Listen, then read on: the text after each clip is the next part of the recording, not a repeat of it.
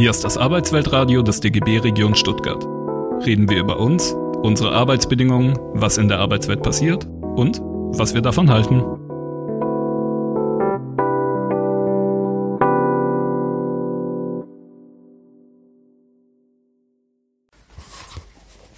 Ich darf mich zunächst mal herzlich bedanken für die Einladung und für die äußerst freundliche und wohlwollende Vorstellung meiner Person. Anlass ist die Präsentation eines Buchs, das ich 2019 veröffentlicht habe.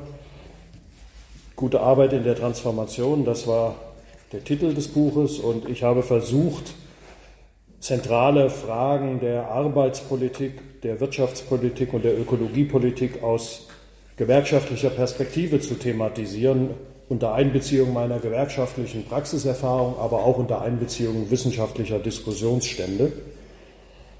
Und dann kam Corona. Das Ding war kaum draußen, dann drehte sich die Welt und die Themenpalette änderte sich. Alle Termine auf der Leipziger Buchmesse und so weiter, die ich hatte, wurden gecancelt, weil die Buchmesse nicht mehr standfand. Wir kamen gar nicht mehr hinterher. Die Agenda der öffentlichen Berichterstattung, der politischen Debatte hat sich völlig verändert. Aber man lässt sich ja nicht lumpen, also machten wir uns ran, auch die neue Zeit in Angriff zu nehmen. Resultat war das Jahrbuch Gute Arbeit 2022, das ich gemeinsam mit dem Kollegen Christoph Schmitz von der Verdi jetzt im zwölften Jahr herausgebe und das den Titel trug Arbeitspolitik nach Corona – Probleme, Konflikte, Perspektiven. Und wir hatten in diesem Buch versucht, ein bisschen in die Zukunft zu schauen und der Frage nachzugehen, was lernen wir denn aus dieser Corona-Pandemie und der Art und Weise, wie die Gesellschaft, in der wir leben, darauf reagiert. Und dachten, wir seien jetzt wirklich auf der Höhe der Zeit und dann kam der Ukraine-Krieg. Äh, wir haben es bisher noch nicht zu einer neuen Publikation geschafft. Das wird auch noch ein bisschen dauern. Eine erste Reaktion habe ich in den Blättern für deutsche und internationale Politik veröffentlicht, wo ich mich etwas kritischer, als das in weiten Bereichen der Gesellschaft üblich war, mit der Frage von Waffenlieferung und den Versuchen über Kriege globale Probleme zu lösen, auseinandergesetzt haben, habe. Und ich vermute, wo der Dissens liegt, ähm, ich glaube, er bezog sich nicht auf meine Position, sondern auf andere Beiträge. Aber jetzt will ich mal ein bisschen werben. Wer das nachlesen will, die Blätter lohnen sich wirklich. Ich will jetzt also heute Abend nicht die Programmatik der IG Metall vorlesen. Das würde sich auch lohnen und ist hochspannend.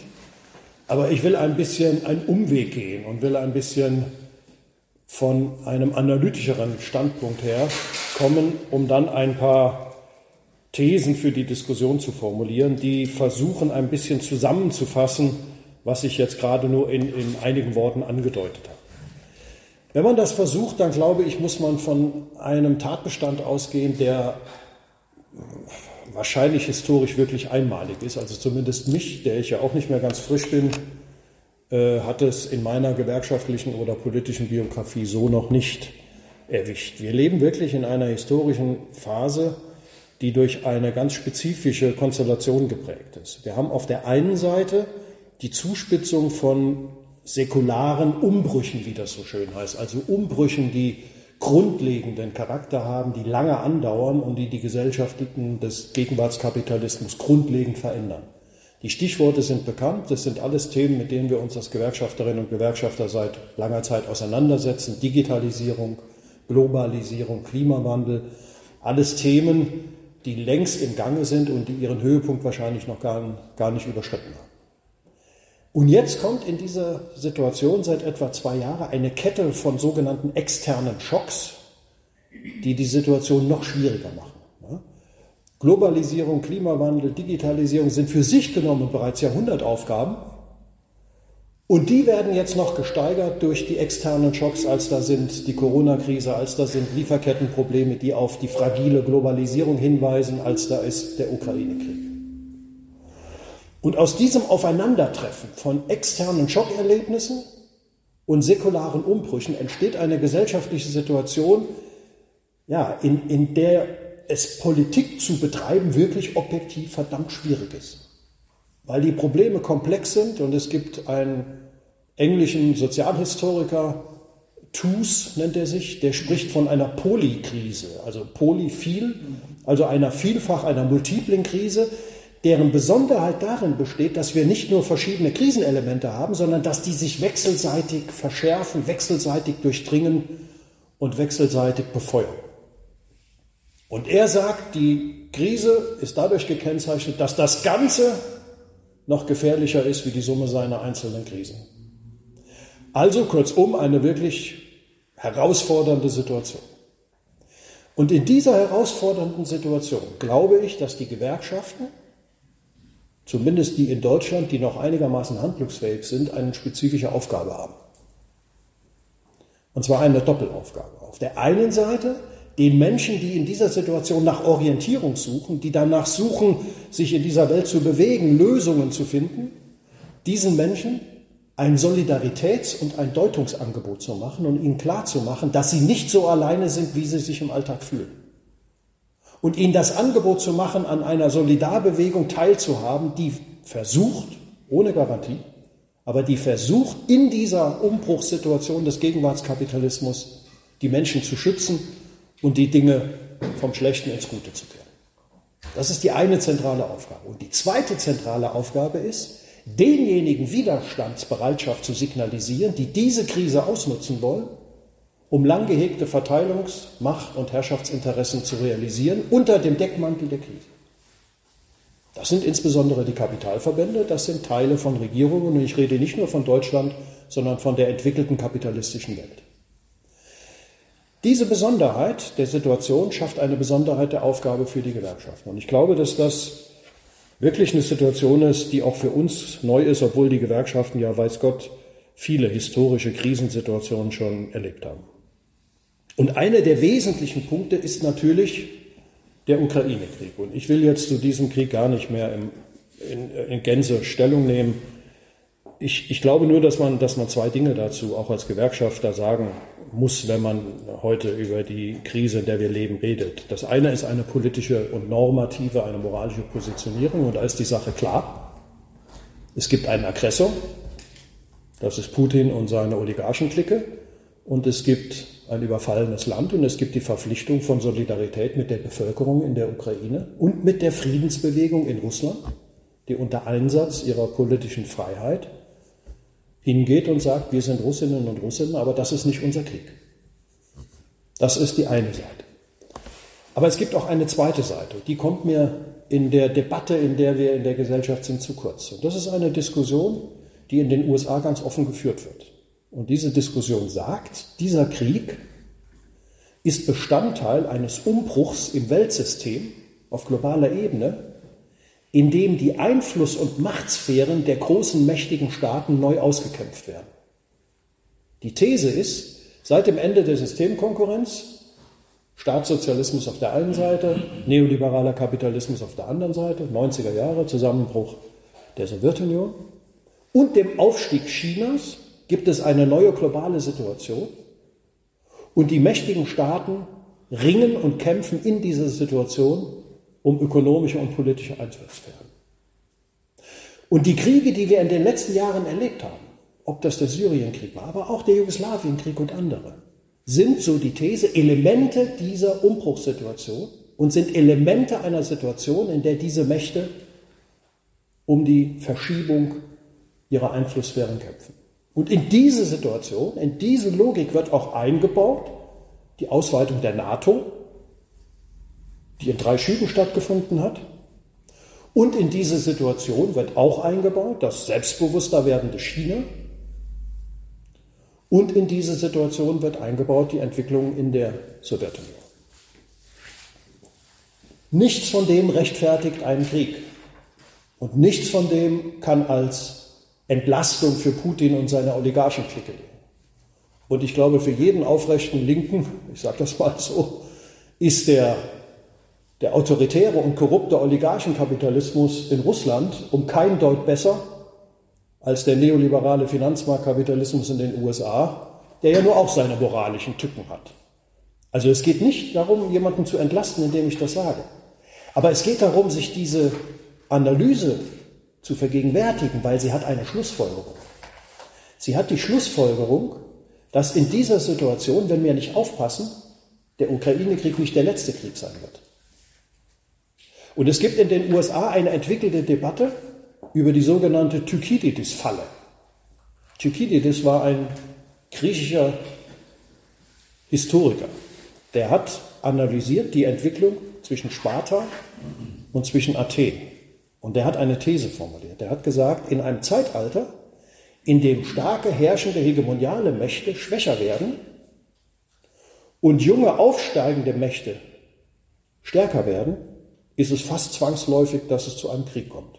Das ist eine Diskussion in den USA, wo die Intellektuellen und so weiter darüber diskutieren. Und die diskutieren jetzt darüber, ob es für die USA nicht besser wäre, früh zu reagieren, bevor China so stark geworden ist, dass man es nicht mehr hinkriegt. Und die Spannungen, die wir gegenwärtig zwischen den USA und China erleben, gehen auf diese Vorstellung zurück, dass man jetzt ernst machen muss. Russland ist für die gar keine Nummer mehr. Russland ist, wie hat Obama gesagt, eine regionale, äh, äh ich weiß nicht, eine Regionalmacht, irgendwie eine Regionalmacht mit Atomwaffen. Dieses Problem ist ihnen eigentlich völlig unpassend. Und diese Auseinandersetzungen, die wir jetzt haben, sind in diesem Bereich mit zu diskutieren. Das bedeutet aber auch, dass man in einer solchen Weltsituation Konfliktlösungen über Waffen eine perspektivlose Auseinandersetzung ist. Weil wie viele Konflikte will man denn noch versuchen, über Waffen zu lösen? Ich will keine moralische Verurteilung für diejenigen machen, die sagen, man muss Waffen in die Ukraine liefern. Für diese und für die Gegenposition gibt es gute moralische Argumente. Der Krieg ist die Bankrotterklärung der Moral und in diesen Situationen gibt es keine moralisch sauberen Positionierungen. Aber ich will darauf hinweisen, dass vermutlich weder der Ukraine-Krieg eine militärische Lösung haben wird, sondern am Ende dazu kommen muss, dass über politische Verhandlungen Lösungen gefunden werden müssen. Und ich will darauf hinweisen, dass wenn diese Analyse stimmt, man nicht die Aufrüstung der großen Mächte befördern muss, und eben auch Deutschland, sondern eine neue politische, vertraglich abgesicherte globale Sicherheitsordnung, die auf Abrüstungsverträge setzt. Weil die Lösung von Konflikten dieser Art über militärische Aufrüstung keine Perspektive hat. Ich glaube, diese Diskussion müssen wir führen. In den USA wird sie ganz offen geführt. Das ist also keine verkaterte Position von irgendeinem Restlinken, der die Amerikaner nicht mag oder sowas, oder was da manchmal für Debatten aufkommen. Nein, das ist eine realistische Analyse von machtpolitischen Auseinandersetzungen. Und man fragt sich ja schon, warum jetzt auf einmal die amerikanischen Repräsentanten in Taiwan auf einmal so einen Tanz aufführen, ja, und äh, als hätten sie nichts anderes zu tun. Das ist die Hintergrundfolie. Und deswegen ist meine These, Rüstung, Rüstung, Rüstung, immer schwerere Waffen, wird weder im Ukraine-Krieg die Lösung bringen, noch ist es eine empfehlenswerte Strategie für die Konflikte, die noch vor uns liegen, sondern ich glaube, dass man ernsthafter wieder darüber nachdenken muss, wie man, ob einem die Vertragspartner passen oder nicht, zu rationalen Abrüstungsverträgen kommt, um die Aufrüstungslogik, die durch diese Art und Weise in Gang gesetzt wird, nicht so weit kommen zu lassen, wie sie sich zu entwickeln droht. Das ist eine Diskussion, die wird noch weiter zu führen sein. Jetzt haben wir aber erstmal die konkreten Folgen dieser ganzen Kriegssituation, die über die Inflation besonders stark merkbar ist und die jetzt natürlich auf die Menschen in allen entwickelten kapitalistischen Ländern, vor allen Dingen aber eben auch in Deutschland, einströmt. Und dazu werde ich gleich noch etwas sagen, weil da kommt dann der zweite Aspekt, von dem ich geredet habe. Die Aufgabe der Gewerkschaften besteht darin, Solidaritätsangebot für die Betroffenen zu machen und Widerstandsbereitschaft für die zu signalisieren, die glauben, von dieser Situation profitieren zu können.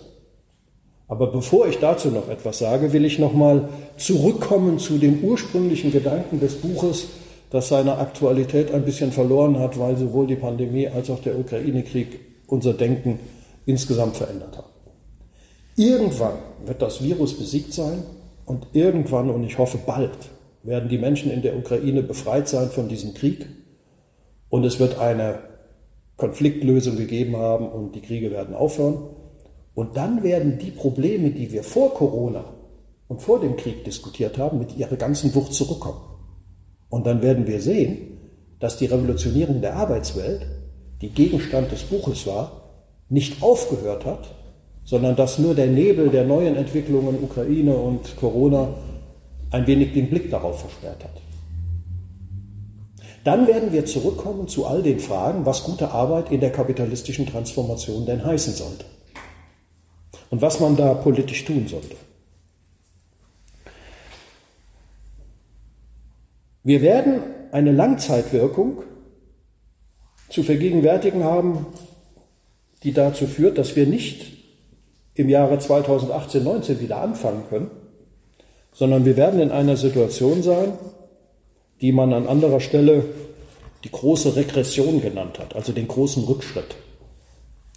Weil die Gefahr ist sehr groß, dass wir gegenwärtig in einer Situation sind, wo wir erkämpfte Erfolge, sowohl in der Arbeitspolitik als auch in der Demokratie, als auch in der Ökologiepolitik, gar nicht werden halten können. Und wenn man sich vor Augen führen will, was das heißt, dann muss man sich nur vor Augen führen, dass der Ausbau regenerativer Energiequellen, insbesondere der Windkraft, fast gestoppt und zum Erliegen gekommen ist und der Gebrauch von amerikanischem Fracking-Gas, das wahrscheinlich unter ökologischsten Gesichtspunkten der Supergau schlechthin ist, Aufwind hat. Die Vernachlässigung der Ökologiefrage im Zuge von Corona, vor allen Dingen aber dem Ukraine-Krieg, macht deutlich, wie groß die Gefahr ist, dass die Gesellschaften unter dieser Krisensituation, zum Beispiel in der Ökologiefrage, zurückfallen hinter Entwicklungen, auf die man sich mal heraufgearbeitet hatte. Und so positiv, wie es für einige der Kohlekumpel und Kumpelinen sein mag, ich habe gerade im Auto, im Radio gehört, dass jetzt weitere Kohlekraftwerke doch wieder angefahren werden, weil man die Energie braucht aus all dieser Situation. Man sieht es an dem Ökologiethema, wie groß die Gefahr des Rückschritts ist, aber man könnte es auch am Thema der Arbeitspolitik diskutieren. Und deswegen will ich kurz was zum Thema der Arbeitspolitik sagen. Man könnte es auch am Thema der Demokratie sagen, weil der Aufschwung von rechtsradikalen Faschistoiden, rechtspopulistisch ist ja eine beschönigende Beschreibung für vieles, was da abläuft, der Aufschwung dieser Bewegungen ist ja auch eine Regression, ist ja auch ein Rückschritt gegenüber dem, was man an demokratischer, zumindest an parlamentarischer, bürgerlicher Demokratie erreicht hat. Also diese Gefahr der Regression, des Rückschrittes von schon einmal erreichten zivilisatorischen Errungenschaften in den gegenwartskapitalistischen Gesellschaften ist, ist, ist sehr, sehr groß. Also stellt sich jetzt die Frage, wenn Gewerkschafterinnen und Gewerkschafter sich um ihr Terrain kümmern, nämlich die Arbeitswelt, was heißt denn das jetzt? Was, was muss denn da geschehen, um diese Gefahr der Regression, diese Gefahr des Rückschritts zu bremsen, dagegen vorzugehen? Wie gesagt, ich könnte jetzt auch über die Demokratie, über die Ökologie reden, aber ich will jetzt erstmal über die Arbeitswelt reden. Da gibt es vieles, was völlig Konsens ist. Also, man muss aufpassen, dass Beschäftigung erhalten bleibt, weil, das sehen wir ja in vielen Bereichen, sind Unternehmen in die Krise geraten und da wird Beschäftigung abgebaut. Das ist gar keine Frage. Es ist auch überhaupt keine Frage, äh, dass wir in Tarifrunden weiter Lohnerhöhungen durchkämpfen müssen. das ist alles klar. Das ist relativ offensichtlich. Aber ich will drei Punkte benennen, die nicht so offensichtlich sind, aber die mindestens genauso wichtig sind. Punkt eins: Durch die Digitalisierung vorangetrieben und im Schatten der öffentlichen Aufmerksamkeit erleben wir in den Betrieben gegenwärtig eine stille Revolution und das ist die Revolution der permanenten Verdichtung der Arbeit. In der Wissenschaft wird das zum Teil unter dem Begriff des imperialen Zugriffs auf die menschliche Arbeitskraft diskutiert. Aber etwas weniger soziologisch formuliert ist es nichts anderes als die permanente Verdichtung, die permanente Erhöhung des Arbeitsdrucks, der abgeforderten Arbeitspensen, die mittlerweile nicht nur die körperliche Kraft, sondern mittlerweile zunehmend auch die physische, psychische, die psychische Kraft der Menschen in Anspruch nimmt und der harte Indikator für diese Entwicklung sind die immer wieder diskutierten Burnout und sonstige psychische Erkrankungstabellen, die wir alle sehen können. Und jedes Mal, wenn die Krankenkassen ihre Gesundheitsberichte machen, wird das gehört.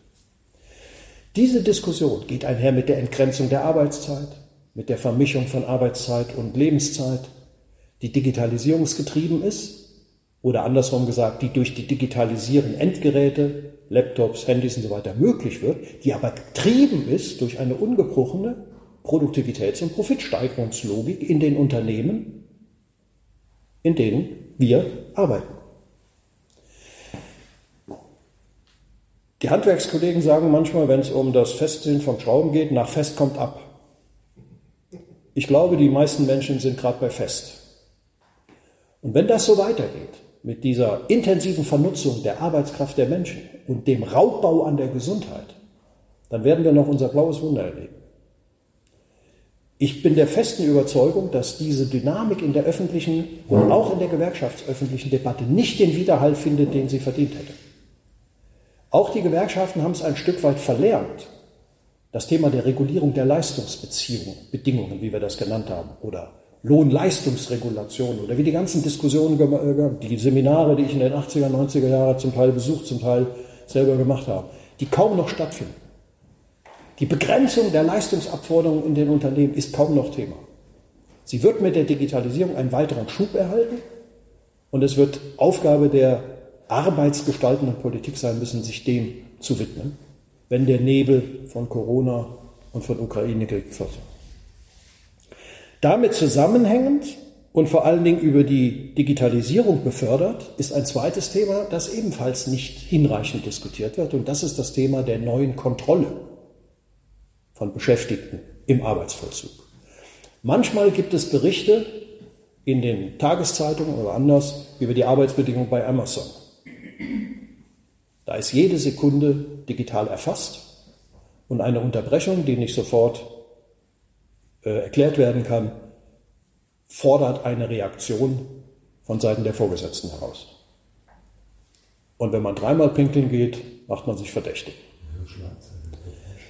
Das ist nicht nur eine spezifische Situation von Amazon, sondern die Digitalisierung des Arbeitsprozesses schafft eine Vielzahl von Daten und die Frage, wer über diese Daten verfügt, wer sie auswerten darf und was diese Daten erzählen, ist eine Diskussion, die wir ansatzweise ab und zu mal führen, die wir in den letzten Jahren weder in den Tarifrunden noch in der Betriebspolitik, auch als IG Metall meiner Auffassung nach, nicht hinreichend diskutiert haben. Da kommt etwas auf uns zu, dessen Dimension wir noch nicht wirklich begriffen haben. Und auch das wird ein Thema sein, das deutlicher werden wird, wenn die anderen Themen ein Stück weit wieder hoffentlich vorbei sind. Den dritten Punkt, den ich benennen will, der hat, zu dem, hat mit dem zu tun, was wir heute mobile Arbeit nennen. Es hat eine Explosion einer spezifischen Variante mobiler Arbeit gegeben, das Homeoffice. Und wir stehen als Gewerkschafterinnen und Gewerkschafter relativ platt da und kriegen das Ding nicht wirklich gestaltet. Ich will es mal so sagen. Wir haben doch hoffentlich nicht 30 Jahre lang umsonst für ergonomisch eingerichtete Bildschirmarbeitsplätze gekämpft, um jetzt zuzulassen, dass auf Dauer und etabliert Kolleginnen, das sind jetzt meistens Kolleginnen, am Küchentisch ihre Homeoffice-Arbeit machen müssen. Hier mit dem kleinen Bengel, der quengelt und Futter haben will. Hier mit dem Schwiegervater, der gepflegt werden muss und auch dauernd rumnörgelt. Und dann auch noch mit einem Chef, der dann sagt, naja, das ist doch jetzt kein Problem, das kriegen Sie doch hin, Sie können doch jetzt Homeoffice machen. Ja, etwas unwissenschaftlich formuliert, aber ich glaube, so ist die Lebensrealität von vielen, insbesondere Kolleginnen. Die Entgrenzung von Arbeits- und Lebenszeit, von denen uns die Arbeitsmediziner sagen, dass sie einer der wesentlichen Stressoren für die Gefährdung der psychischen Gesundheit der Menschen ist, ist uns völlig außer dem Ruder geraten in dem, im Homeoffice. Die Frage der ergonomischen Gestaltung ist aus dem Ruder geraten. Und ich glaube, dass wir darüber diskutieren müssen, was jetzt wirklich das Segen des Homeoffice ist. Ich kann die Menschen gut verstehen und ich bin auch kein prinzipieller Gegner des Homeoffice. Ich kann die Menschen gut verstehen, dass wenn sie sagen, ich muss bei der Hinfahrt und bei der Rückfahrt nicht jeweils anderthalb Stunden im Stau stehen, das ist für mich ein Gewinn an Lebensqualität. Da haben sie recht. Und ich kann auch die Menschen gut verstehen, wenn sie sagen, das mit den scheiß Öffnungszeiten der Kitas, und das mit der Pflege des Schwiegervaters kriege ich auch besser hin, wenn ich zu Hause bin. Da haben Sie auch recht. Und deswegen wäre es dumm, pauschal gegen Homeoffice zu reden. Aber wir müssen auch darüber reden, dass das Homeoffice gerade für diese Probleme doch nicht die wirklich beste Lösung ist. Die beste Lösung ist eine Organisierung von Arbeitswegen, die eben ohne Staus ablaufen, wo man eben zur Arbeit kommt, ohne dass man im Stau steht. Und die beste Lösung für Pflege und für Kindererziehung ist nicht die Mehrfachbelastung im Homeoffice, sondern sind Kita-Zeiten, in denen man die Kids hinbringen kann und sind Pflegeeinrichtungen öffentliche, in denen pflegebedürftige Personen oder die Pflegekräfte, die nach Hause kommen, weil die Menschen nicht in die Pflege und so. Das heißt, die Lösungen, die uns mit dem Homeoffice angeboten werden, sind meiner Auffassung nach in vielen maximal Second-Best-Lösungen. Die besseren Lösungen wären gesellschaftliches Engagement, Investitionen in die Kitas und so weiter und so fort. Und ich will einen letzten Punkt nennen, der mir als Arbeits- und Gesundheitsschützer besonders am Herzen liegt. Die Intensivierung der Arbeit, es wird schneller, es kommen neue Schadstoffe hinzu, es kommen neue Belastungsformen durch die Digitalisierung hinzu. Alles das wird dazu führen, dass eigentlich der Arbeits- und Gesundheitsschutz im Betrieb an Bedeutung gewinnt. Der traditionelle Arbeits- und Gesundheitsschutz läuft so, dass wir bei den Berufsgenossenschaften oder den staatlichen Behörden oder in den Ausschüssen, die beim BMAS zuständig sind, versuchen, Verordnungen, Regeln durchzusetzen und dann dafür sorgen, dass diese Regeln in den Betrieben eingehalten bzw. überwacht werden, ob sie eingehalten werden. Man hat die Regeln, man hat einen festen Arbeitsplatz und man hat Akteure, die dafür verantwortlich sind, dass sie eingehalten werden müssen. Erstmal die Arbeitgeber nach dem Arbeitsschutzgesetz und kontrollieren müssen die Gewerbeaufsichten, müssen die Berufsgenossenschaften. Das klappt schon in der alten Welt nicht so richtig gut, weil kaum kontrolliert wird. Die Betriebe haben meistens noch nie einen aus der Gewerbeaufsicht gesehen, der mal guckt, ob die Arbeitsvorschriften eingehalten werden. Aber mit der mobilen Arbeit wird das Problem noch potenziert. Wie will man denn die Arbeits- und Gesundheitsschutzstandards von mobiler Arbeit, die man gar nicht zu fassen kriegt, weil sie beweglich ist wie ein Ziel oder weil sie zu Hause stattfindet. Keiner will die Gewerbeaufsicht ins Wohnzimmer schicken. Was das jetzt heißt für neue Regeln für den Arbeits- und Gesundheitsschutz, von denen ich glaube, dass sie notwendiger sind als in der Vergangenheit, das werden wir erst noch mal diskutieren müssen. Weil die Intensität der Vernutzung der Arbeitskraft, um die Produktivität und die Profitabilität in den Unternehmen zu steigen, die wird in der nächsten Zeit zunehmen und die Dynamik wird nicht nachlassen. Wir werden von dieser Seite her das Problem nicht entlastet bekommen. Kurzum, es gibt eine Reihe von Themen, von denen wir heute wissen, dass sie mit voller Wucht auf uns zukommen werden, wenn Ukraine, Pandemie und so weiter nicht mehr das Top-Thema sein. Das sind Themen der Arbeitswelt, des Betriebs. Wir werden aber auch sehen, dass das nicht reicht, um die Interessen der abhängig Beschäftigten wirklich umfassend schützen zu können. Oder anders formuliert, wir werden sehen, wie ungeheuer wichtig das ist, was wir das politische Mandat der Gewerkschaften nennen. Es gibt eine Tendenz, dass die Gewerkschaften sich sozusagen zurückziehen auf die Betriebsebene. Das hat erstmal viel Logik für sich, weil da sind unsere Mitglieder. Da entspringt der Gegensatz zwischen Kapital und Arbeit, da müssen Gewerkschaften präsent sein. Wenn sie da nicht präsent sind, dann sind sie keine Gewerkschaften mehr. Wenn die Gewerkschaften den Kontakt zu den Betrieben und zu den Arbeitenden in den Betrieben verloren haben, dann werden sie irgendwann vielleicht eine soziale Bewegung. Das ist auch ehrenwert, dagegen will ich nichts sagen aber sie bleiben keine Gewerkschaft. Eine Gewerkschaft ist eine Organisation, die da präsent ist, wo der Interessengegensatz zwischen Kapital und Arbeit entsteht. Und die Kraft, die sie da gewinnen, ist unverzichtbar. Aber sie machen einen Fehler, wenn die Kraft, die sie im Betrieb gewinnen, im Betrieb verharrt. Und wenn sie nicht verstehen, dass die Arbeits- und Lebensbedingungen der Menschen nicht nur im Betrieb, sondern auch außerhalb gestaltet und darüber entschieden wird. Und das ist der Sozialstaat. Und das ist die Arbeitsmarktpolitik. Und das sind viele andere Dinge. Und deswegen glaube ich, dass wir auch diese Diskussion offensiver führen werden. Und da komme ich jetzt zurück zur Inflation und zu den Widerstandsbereitschaften, von denen ich glaube, dass sie signalisiert werden müssen, weil wir zwei Dinge momentan beobachten. Erstens, es gibt Betriebe, die sind in der Krise, ganz klar.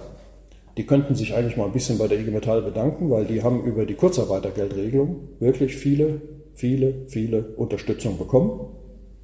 Tun sie nicht, gut, nicht so schlimm. Aber ein Großteil, gerade der Metall- und Elektrobetriebe, die verdienen sich einen goldenen Arsch. Die haben zum Teil die besten Betriebsergebnisse ihrer Geschichte. Es gibt keine umfassende Krise der industriellen Produktion durch Lieferkettenprobleme und so weiter und so fort. Es gibt viele Störungen, aber es gibt Unternehmen, die verdienen ohne Ende. Das gilt für die Automobilindustrie für einen großen Teil, das gilt für Zulieferer in großen Teilen, das gilt für den Maschinenbau und für andere. Jetzt aber eine öffentliche Debatte, Zurückhaltung in der Krise, muss man doch einsehen, weil die Unternehmen haben es schwer genug und so weiter, wäre nichts anderes als die organisierte Umverteilung zulasten der abhängigen Arbeit und zugunsten des Kapitals. Und das wäre der größte Fehler, den die Gewerkschaften machen können. Oder zweiter Punkt. Inflationen belasten vor allen Dingen diejenigen, die auf Arbeitseinkommen angewiesen sind, weil die Inflation die Kaufkraft des Arbeitseinkommens und damit im Grunde auch die Arbeit entwertet. Und wenn man mit der Lohnerhöhung der Inflation nicht beikommt, weil man nicht schnell genug ist, gibt es ein Absinken des Lebensstandards. Eigentlich ist das bekannt. Und es gibt auch Elemente der Politik, wo sie versuchen, dagegen zu wirken. Ich will das nicht alles in die Tonne treten. Ja? Also gerade das dritte Entlastungspaket mit den Einmalzahlungen von 300 Euro oder 200 Euro für Rentnerinnen und Rentner und für Studis, die veränderten Kindergeldzahlungen, die veränderten Wohngeldreformen, die jetzt kommen werden und so weiter, die sind nicht nichts. Das wäre jetzt auch falsch zu sagen. Ja? 300 Euro haben oder nicht haben, ist doch, ist doch egal. Nein, das ist nicht egal, das ist was. Aber es reicht nicht. Und es hat vor allen Dingen zwei Defizite. Erstens, es greift nicht wirklich in die Verteilungsverhältnisse ein. Weil was spräche dagegen, jetzt wirklich mal systematisch die Extraprofite, die es gegeben hat über die Krise, abzuschöpfen und dieses Geld umzuverteilen? Das wäre sogar nur verteilungsneutral erstmal. Aber selbst das geschieht nicht. Insgesamt ist die Summe, die mobilisiert wird, für die Hilfe der Bevölkerung gegenüber dem, was die Steuerschätzungen für 2022, 2023, 2024 an Mehreinnahmen prognostiziert haben, auch durch die Inflation, äußerst bescheiden. Die Mehreinnahmen belaufen sich auf etwa 135 Milliarden schätzungsweise und die drei Entlastungspakete sind nach Auskunft der Regierung selber eine Summe von etwa 95 Milliarden. Das heißt, wir können nicht mal davon ausgehen, dass der Staat mit dem, was er jetzt auf die Bank, äh, was er jetzt angelegt hat, wenigstens das zurückgibt, was er an Steuern einnimmt, dadurch, dass die Inflation die Preise treibt, wenn die Preise höher gehen, weil viele Steuerarten sind an den Preisen. Der letzte Punkt, der mir aber fast noch wichtiger ist, ist einer, der sich so langsam durch die Krise durchschleicht, aber der eigentlich systematisch und auch von den Gewerkschaften viel, viel engagierter aufgehört. Wir erleben nämlich momentan, dass die Privatisierungsorgie der letzten 20 Jahre insbesondere was öffentliche Dienste angeht. Die Güter des sogenannten äh, täglichen Bedarfs, und da gehören Gas und Energie insgesamt dazu, dass diese Privatisierung von Stadtwerken und so weiter, die wir erlebt haben im Rahmen dieser neoliberalen Phase, dass die eine Katastrophe sind. Sie waren vorher schon eine Katastrophe, weil die Preise gestiegen sind und in vielen Bereichen die Versorgungsqualität schlechter war. Aber jetzt, jetzt sehen wir, dass die privatisierten Energiemärkte, Strommärkte und so weiter nicht in der Lage sind, in der Corona-Pandemie bzw. der Ukraine-Krise, in der Inflationszeit, die Menschen wirklich zu versorgen. Und wenn sie das tun, dann machen sie das zu Preisen, die sich keiner leisten kann und die auf die Dauer nicht aushaltbar sind. Wenn jetzt Uniper verstaatlicht wird, aus der Not heraus, glaube ich, dass das ungewollt ein Fingerzeig in die richtige Richtung ist. Und ich glaube, dass wir eine Diskussion brauchen über die Resozialisierung der Elemente der kritischen Infrastruktur, die in den letzten 20 Jahren privatisiert worden sind. Warum muss man sich mit privatisierten Konzernen auseinandersetzen, die mal in öffentlichem Eigentum gewesen sind und darauf achten, dass die anständig noch verdienen und dass sie das Geld zurückkriegen und sie auch noch retten mit Steuergeld, um sie dann nachher wieder womöglich noch mit höheren Renditen wieder freizugeben? Warum geht man nicht den Weg, den man eigentlich als den besseren weiß, und sagt, es gibt die kritische Infrastruktur, die man für ein gesellschaftlich entwickeltes Leben braucht und die gehört in die öffentliche Hand. Ich glaube, die Vergesellschaftung dieser Infrastruktur ist eigentlich eine Tagesaufgabe, die wir aus der, aus der Corona-Krise gelernt haben. Das sind alles Punkte, und ich komme zum Schluss, das sind alles Punkte, die auch sehr dringend sind, aber die wahrscheinlich ein paar Jahre dauern werden. Aber es gibt ein Problem, das ist noch dringender und da haben wir noch weniger Zeit. Und das ist das Ökologieproblem. Und deswegen ist es auch so wichtig, dass dieser Krieg beendet wird. Und dass man in der politischen Elite wieder durchsetzt die Auffassung, dass Konflikte unter zivilisierten Staaten nur gelöst werden können im Rahmen von Rechtssystemen, von völkerrechtlichen Verträgen und so weiter und so fort. Weil das Ökologieproblem, das duldet keinen Aufschub. Und da sind wir bei einem Problem, das ist geradezu lebensgefährlich, das so schleifen zu lassen oder den Rückschritt hinzunehmen. Die ökologische Transformation, die wir brauchen, werden die kapitalistischen Märkte nicht lösen. Die werden das nicht können. Die werden es versuchen und es wird in einem sozialen Desaster enden.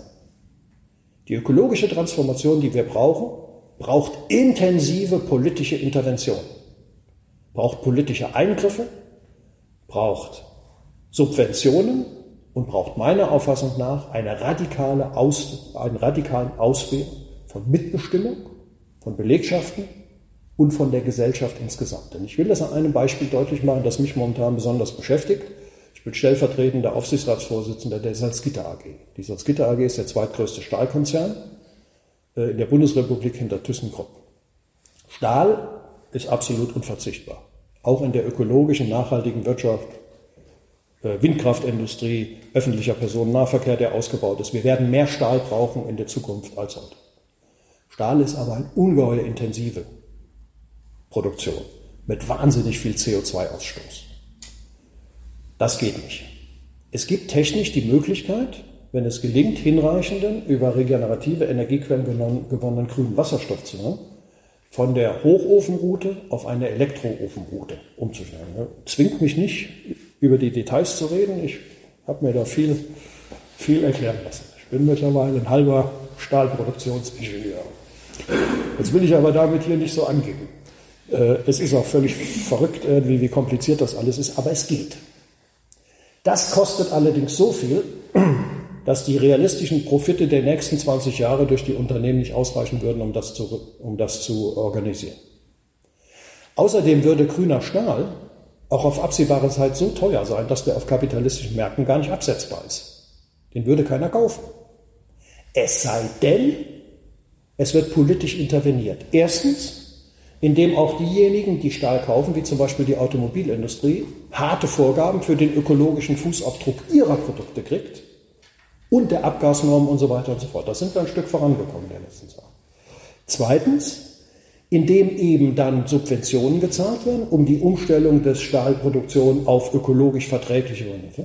Wenn man das aber macht, dann darf man das nicht machen, um dass dann am Ende der grüne Stahl profitabel wird und dann die Gewinne in, in Renditen an die Aktionäre ausgezahlt werden, sondern dann muss das öffentliche Geld auch öffentliches Eigentum entstehen lassen und es muss öffentlicher Einfluss folgen, beziehungsweise es müssen Konditionen formuliert werden, damit auch die Richtigen davon profitieren.